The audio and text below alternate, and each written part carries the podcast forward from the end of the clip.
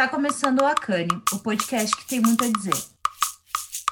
Eu sou a Camila Nunes e eu estou aqui com a Natália Magalhães.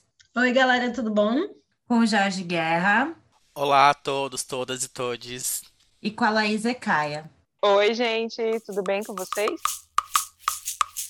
Só contextualizando um pouquinho, gente, a... nós temos mais uma participante que não está aparecendo hoje, mas em breve ela retorna. Ela só teve um compromisso. Beijo, Cléo, estamos com saudade. No nosso episódio de hoje, inclusive, ela vai fazer bastante falta, mas a gente vai tentar suprir essa ausência. Hoje a gente vai falar um pouquinho sobre a romantização da pobreza. É, é notório, né, que a pandemia ela exacerbou ainda mais esse limite que a gente tem entre as classes no nosso país. E eu acho que o que mais tem rolado hoje nas redes sociais, principalmente em algumas redes profissionais, são uns posts motivacionais com imagens do tipo uma mãe com um carrinho de bebê ali no, debaixo de chuva trabalhando, vendendo um pano de prato e as pessoas dizendo: Nossa, da próxima vez que você acordar triste, lembre dessa cena e se motive. Isso é romantizar demais o sofrimento de quem não tem o que comer dentro de casa e normalmente está só vendendo ali o almoço para comprar a janta, que é uma expressão que a primeira vez que eu ouvi eu não entendi e depois de um tempo ela fez muito sentido na minha vida. Esse ponto da romantização da pobreza, da romantização do sofrimento, de olhar para isso como um outro tema que a gente já trouxe aqui só no água, limão, gratidão e isso é bonito, é o que a gente vai falar hoje. E eu queria deixar o primeiro questionamento, né?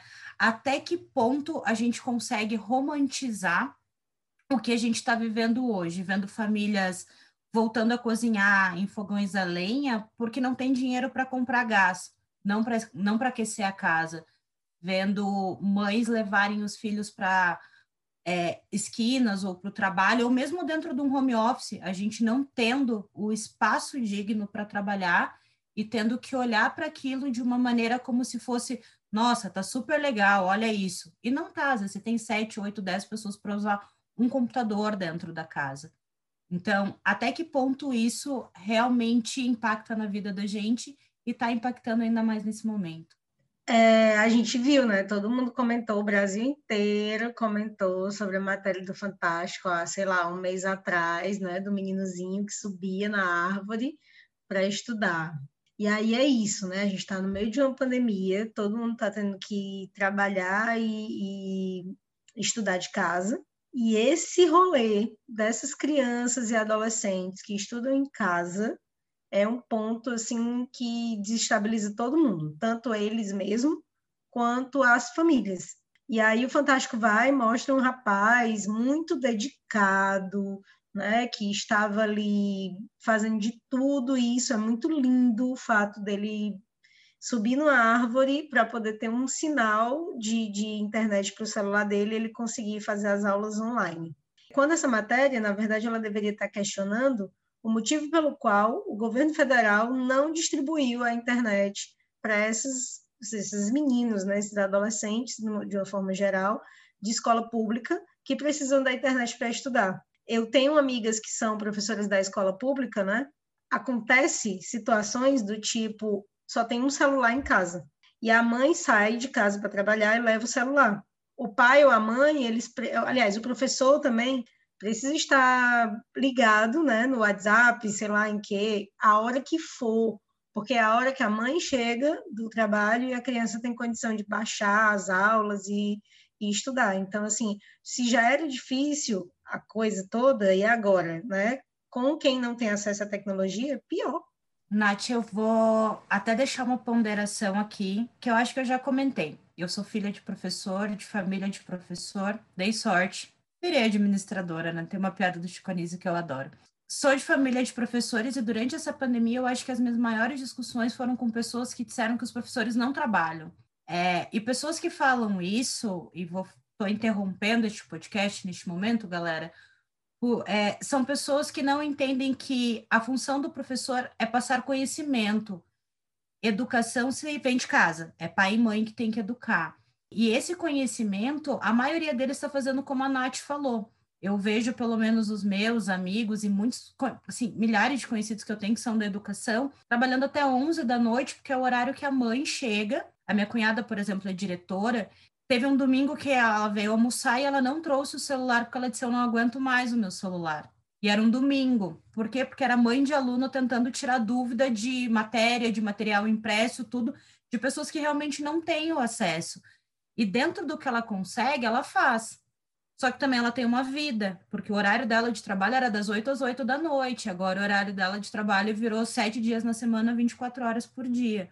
E isso impacta também a vida pessoal dessas pessoas, né? Então, a gente tem a romantização dos extremos, mas a gente não pode jogar a responsabilidade para os outros, né? Então era só esse paralelo que eu queria fazer. E assim, valorizem os professores, gente. A gente não chega a lugar nenhum sem conhecimento. É, a, Camila, a Camila trouxe o exemplo do gás, né? Que é, muitas famílias estão mudando a sua forma de cozinhar porque o gás está insustentável. E aí, na minha, na minha casa, né, na casa dos meus pais, eles têm fogão a lenha.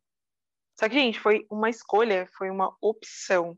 Não é falta de opção, que é o que tá, está acontecendo agora. Então, é, eu acho extremamente. Ai, eu não tenho palavra para dizer que não seja mau caratismo é, de, do jornalista quando ele coloca uma manchete que a comida vai ficar melhor, ou quando ele coloca. É, como é que era a manchete? A, a manchete era gás caro, comida mais saborosa né? Isso é pura romantização da pobreza, para onde a gente vai. É quando a gente a Nath traz sobre o menino que tem que subir em cima de uma árvore e todos os outros que não sobem em cima de uma árvore. É quando a gente vê dados de que o consumo de carne diminuiu. Ah, olha que bom isso para é, para a natureza, enfim, para toda uma produção. Tá, mas gente, as pessoas estão deixando de comer carne não porque elas estão conscientes, com uma consciência ambiental e por assim, né? Quem não consome carne tem seus N motivos. Mas não, elas não estão consumindo carne porque não tem dinheiro. Porque a carne não dá mais para comprar. Para quem antes ganhava menos que um salário mínimo, que é muita gente da população, agora ela tem que optar o que, que, o que, que ela vai escolher carne deixe de estar dentro da mesa, né? Deixe de ser esse lugar de fartura e tudo mais. Então eu também fico pensando sobre a responsabilidade dessa, do jornalista, né? Desses meios de comunicação, qual a responsabilidade deles em cima disso? Porque isso é colocar mentira, né? Não trazer à tona o que realmente precisa ser discutido, que é o, a não ação do governo federal, né? Diante de uma pandemia que está levando uma um número imenso da população brasileira de novo para a linha da pobreza, né? E, e não é uma responsabilidade de um lado só. Eu acho que agora é o momento das manchetes serem verdadeiras. Eu acho que falar em, em pobreza, em romantização da pobreza e tal, é a gente juntar duas das grandes desgraças da humanidade, que é racismo e capitalismo. Eu acho que tipo, são duas coisas que não tem mais não, não tem mais não, né? não tem nada de bom pra, pra tirar dessa junção e é, e é exatamente isso sabe a gente cai nesse lugar de novo novamente mais uma vez e constantemente de ser os chatos e os né, e aqueles que estão sempre pontuando, ah, mas e a raça, ah, mas e como é para pessoas pretas e etc, etc. Mas é porque se não for a gente para falar por a gente e aí, a quem que interessa essa Roma pobreza, né? A quem que interessa que pegar exemplos que, como esses que foram citados aqui, da pessoa ter que cozinhar, não tem gás, da pessoa ter que subir no pé de árvore para estudar, pessoa não, não ter condições de estudar, essas histórias que saem do jornal, ah, porque fulano andava 25 milhões de quilômetros para estudar e olha que coisa maravilhosa que ela tem boa vontade. E aí, tipo assim, eu acho que não devia ser nem permitido, assim, sei lá, um, um jornal, uma TV, um, um, meio de comunicação de, de grande expressividade veicular notícias do tipo e falar como se fossem coisas boas, porque é a soma de, de tudo que é ruim, sabe? Uma situação econômica num país que é absurda, absurdo e triste de, de ver pessoas nessa condição. É uma questão racial absurda, porque, né, a gente sabe quando a gente fala de pessoas pobres, a gente está falando da maioria de pessoas pretas no país, é, sabe, a, a, o falso o falso discurso de meritocracia, de que se porque uma pessoa andava um milhão de quilômetros para estudar e conseguir alguma coisa, todo mundo vai. Quem sabe que não é. Enfim, tipo, pra mim é. Tudo isso é um. Ai, é um grande não, assim. Pra mim é tudo, tudo um conjunto de absurdos e, e é só, sabe? Eu não tenho nem palavras para conseguir colocar tudo isso no, numa linha de raciocínio. Eu, eu é concordo. o neoliberalismo. Eu concordo totalmente contigo, Jorge. Né? Devia ser extremo, devia ser proibido, proibido estimular esse discurso de meritocracia, né? Que é o, o que é o de pior que pode existir, que é colocar a responsabilidade do para o indivíduo, né? E retirar toda a responsabilidade que um governo tem, né? Um governo, eh, governo municipal, estadual e federal. Qual é a responsabilidade do Estado de promover é, educação de qualidade, trabalho, saúde, tudo isso, e aí coloca para o indivíduo, ah, você está vendo fulano? Fulano fez todo um sacrifício, e aí ele conseguiu, você também consegue, vai lá e luta, sabe? Eu acho isso... Não tem palavra, não tem palavra para definir tudo isso. Aí a gente cria uma geração de exaustos, de pessoas exaustas e frustradas, porque se você não faz todo esse esforço, você não vai atingir os seus objetivos. E eu acho que um dos episódios a gente fala alguma coisa sobre a exaustão, o, o, o estar, o, estou cansada de estar cansada, né? Uma frase que eu digo com frequência, porque parece que você tem que estar fazendo sempre mais, a gente está sempre correndo mais, fazendo mais, tentando mais, por conta do- desse tipo de discurso. Quando eu vi a reportagem, né, pegando como o Jorge fala, assim, das, dos estudantes que têm que caminhar quilômetros, né, para chegar na escola e tudo mais, quando eu vi a reportagem do gás de cozinha, ela vem veiculada como uma coisa no sentido de a sua comida fica mais saborosa. Oi, a pessoa está cozinhando no fogão a lenha porque ela não tem dinheiro para comprar gás, porque a gente não está tendo recurso para ter o básico dentro de casa, sabe? É diferente de pessoas que têm a condição de ter um fogão a lenha e, sei lá, no inverno colocar para aquecer a casa, sabe? E aí romantizam num ponto que você pensa assim, não, tá tudo bem fazer isso. Eu tenho que passar por esse sofrimento, né? Porque é um sofrimento, por todas essas provações para eu chegar lá na frente tendo alguma coisa. E para mim isso vai gerar mais frustração, porque se a pessoa não conseguir, ela fica frustrada e a gente gera uma gera uma geração é estranho. Mas a gente vai ter cada vez mais pessoas cansadas e frustradas porque nunca vão passar a linha que deveria passar, né? Aquela linhazinha de chegada. Não, e isso que a Camila falou agora me lembrou uma coisa que é o seguinte: a gente sai da romantização da pobreza pra ir pra romantização do, do cansaço e de se matar de trabalhar. E se você não tiver acabada, descabelada, morta, caída no chão, não trabalhou o suficiente, não chegou lá ainda.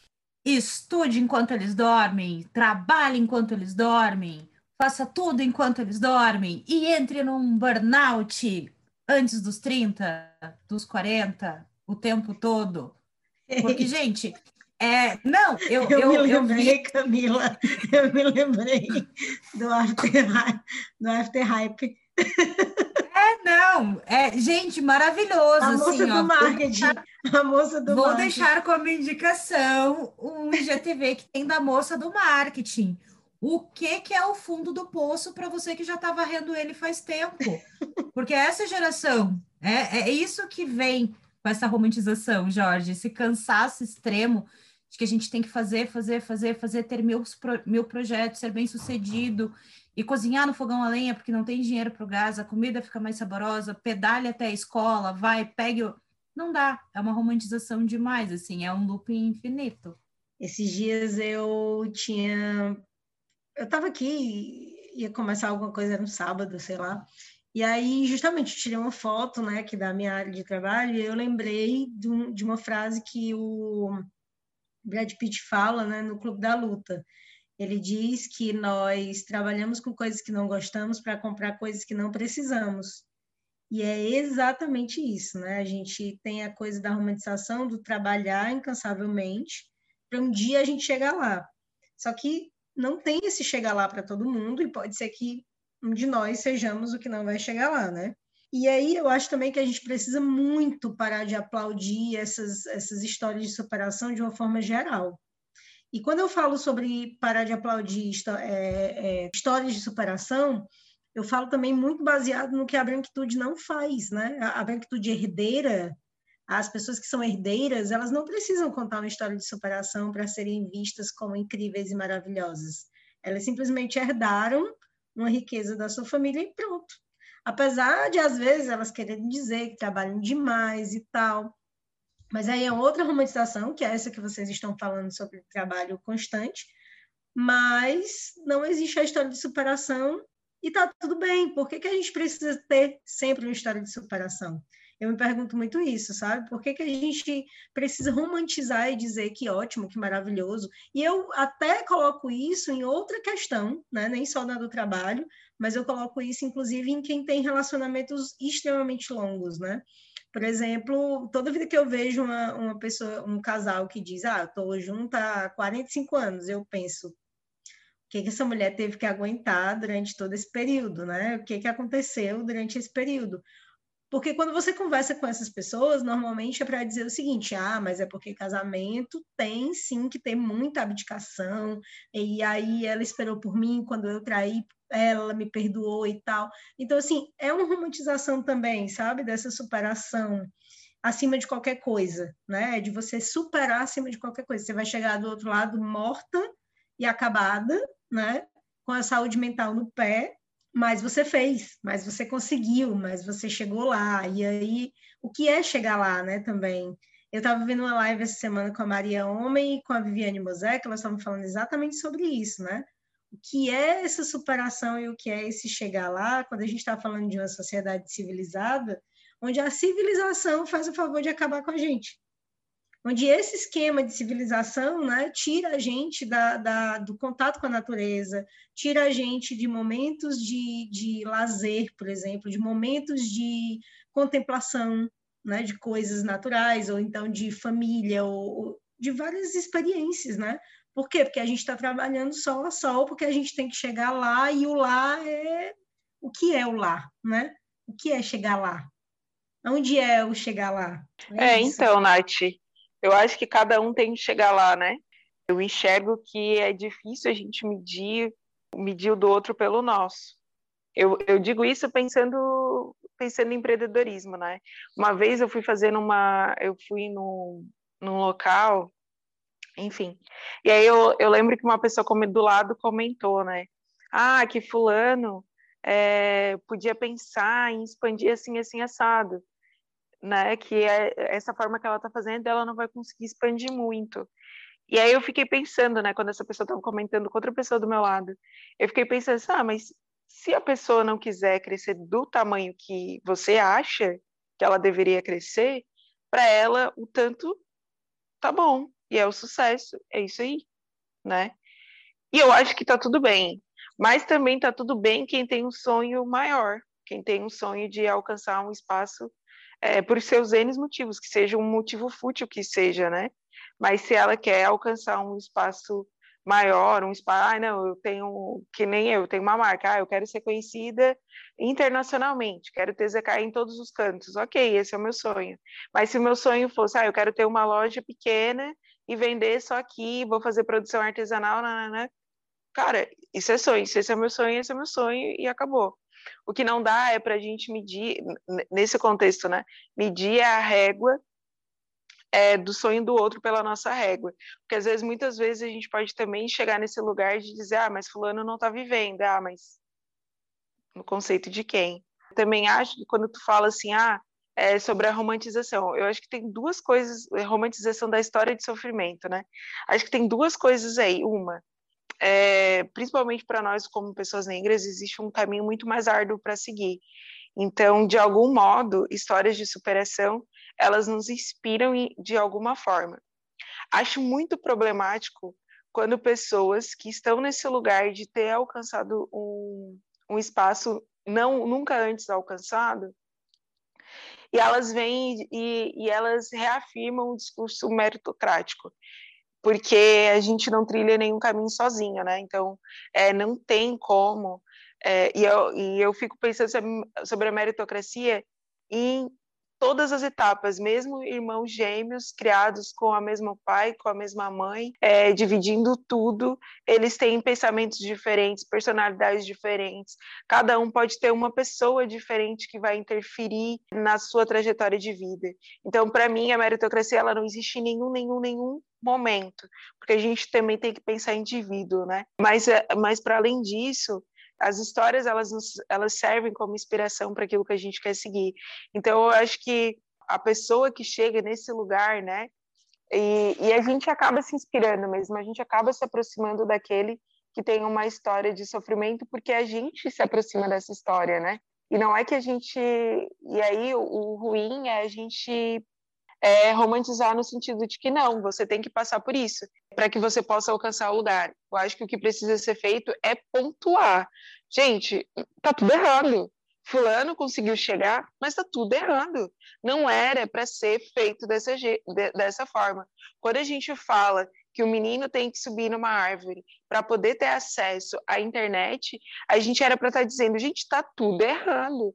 É, todos, todos os que estudam com eles e os outros precisam ter acesso a uma internet de qualidade para que eles possam ter minimamente uma condição de estudo é, com qualidade e por aí vai, para que eles possam ter minimamente uma oportunidade real de uma mudança real de uma estrutura. Então, assim, é, eu acho que são muitas coisas é, e também acho muito difícil, é tudo achismo mesmo, né? Acho difícil, é, como pessoas, a gente é, conseguir se afastar daquilo que nos aproxima, né? Então, histórias de superação, elas nos aproximam como pessoas. E, e isso é um ponto. As pessoas gostam daquilo que, que traz humanidade, né? É, ignorar as histórias de superação eu acho difícil, mas eu acho importante que elas sejam contadas com uma perspectiva diferente, de uma perspectiva de que, ok, esse espaço foi alcançado, mas ele não deveria ter sido alcançado dessa forma. A gente precisa mudar a estrutura, a gente precisa possibilitar que as pessoas tenham acesso real, que a gente possa é, ter um mundo com um pouco mais de equidade. É um longo caminho, sem dúvidas, mas a gente precisa começar a falar a realidade como ela é e não como as manchetes gostam que elas sejam, né? Sim, mas era isso que a, a, o que a Viviane Mosé e a Maria Homem traziam, né? Trazem assim na teoria delas, é que sobre a, a questão de não existir a régua. Porque assim, o, o grande objetivo é nós sermos iguais, né? Nós estarmos numa, num ponto horizontal. Então, quando a gente está no ponto horizontal, né? Essas, essas é, a sua satisfação pessoal, por exemplo, ela não tem que virar uma régua, né? Ela é simplesmente umas, as coisas que você supera e faz e, e vive com seu, e, né, e supera no sentido de todo mundo tem problemas e a gente consegue viver a partir desses problemas também. E aí é mais nesse sentido. Não é uma régua que diz para a sociedade, tipo, aonde é que você tem que chegar, mas é uma, é uma não régua onde você pode simplesmente está aqui ou está ali e está tudo bem, porque essa régua não existe. Então, ela não vai determinar qual é o seu ponto de chegada, né?